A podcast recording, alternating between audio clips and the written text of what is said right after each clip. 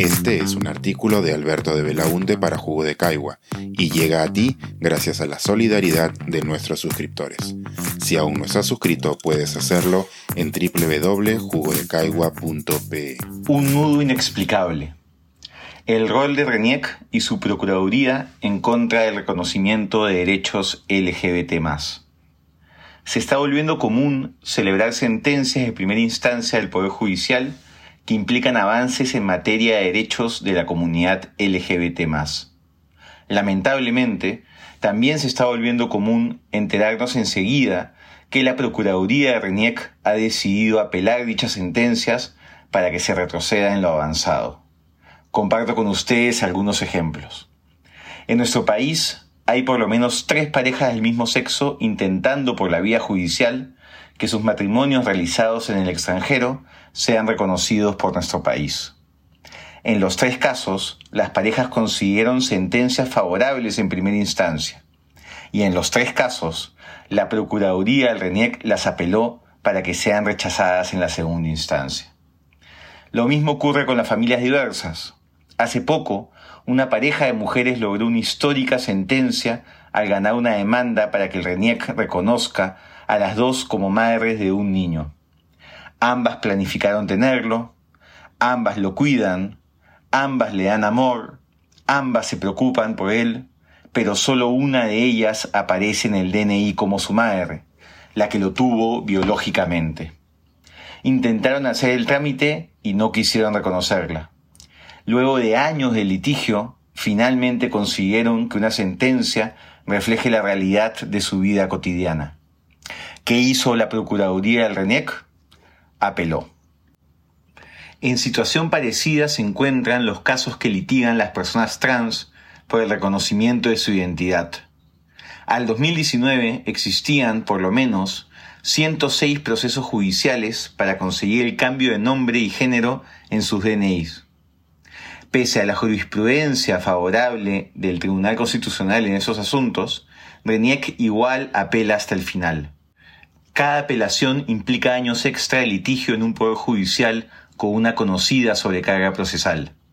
Años de incertidumbre, afectando la calidad de vida de muchas personas sin que exista una motivación válida que lo justifique. Uno de los argumentos de Reniec para evitar el reconocimiento de los derechos de las personas LGBT es que están siendo limitados por el principio de legalidad. Este principio del derecho administrativo es bien importante porque limita el poder del Estado y señala que las entidades públicas solo podrán hacer aquello que la ley expresamente les permite. Reniec argumenta que, bajo ese principio, la solución sería que el Congreso modifique las leyes para permitir el reconocimiento de los derechos en los casos antes señalados. Pero esta postura no explica por qué, una vez que se consigue una sentencia judicial, la Procuraduría de Reniec se apura en apelarla buscando que la siguiente instancia rechace lo avanzado las sentencias de primera instancia del Poder Judicial serían suficiente sustento legal para que RENIEC actúe a favor de los ciudadanos que reclaman sus derechos. Le brinda el soporte legal del cual dicen carecer, y sin embargo la Procuraduría de RENIEC siempre las apela. Más que estar atados de manos por la ley, pareciera que ellos mismos se hacen el nudo. En un caso reciente, por ejemplo, el Poder Judicial sentenció que RENIEC debía crear un procedimiento de rectificación de DNI para las personas trans. Es decir, le daba el sustento legal que requerían y que evitaría seguir teniendo que litigar por años estos casos.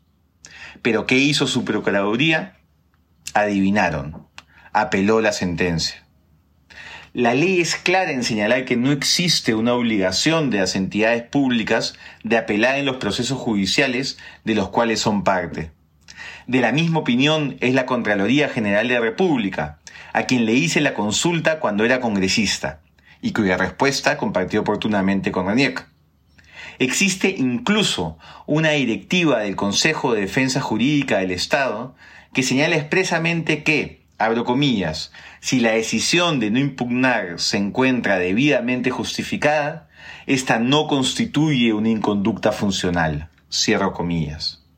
Así sucedió, por ejemplo, con el caso de la ciudadana Ana Estrada, donde diversas entidades públicas decidieron no apelar la sentencia de primera instancia que le permite acceder a los procedimientos para una muerte digna.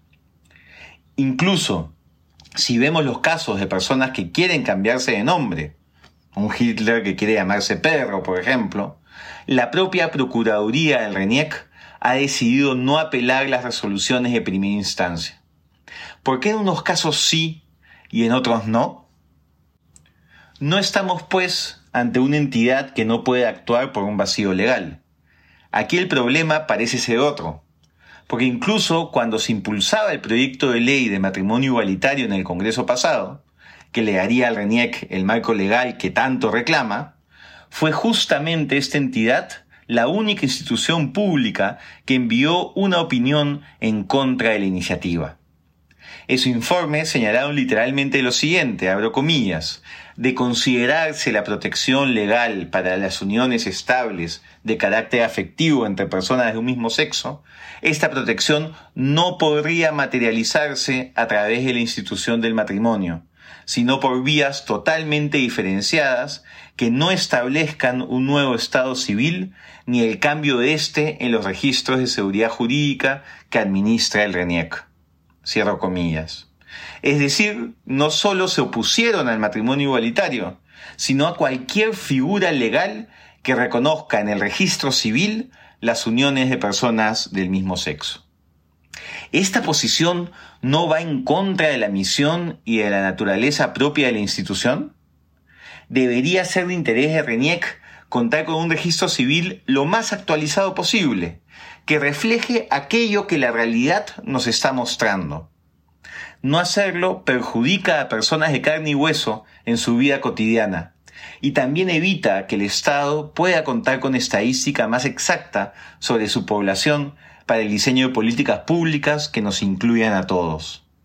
¿Por qué RENIEC y su Procuraduría insisten con este nudo inexplicable? Este es un artículo de Alberto de Belaunte para Jugo de Caigua y llega a ti gracias a la solidaridad de nuestros suscriptores. Si aún no estás suscrito, puedes hacerlo en www.jugodecaigua.pe.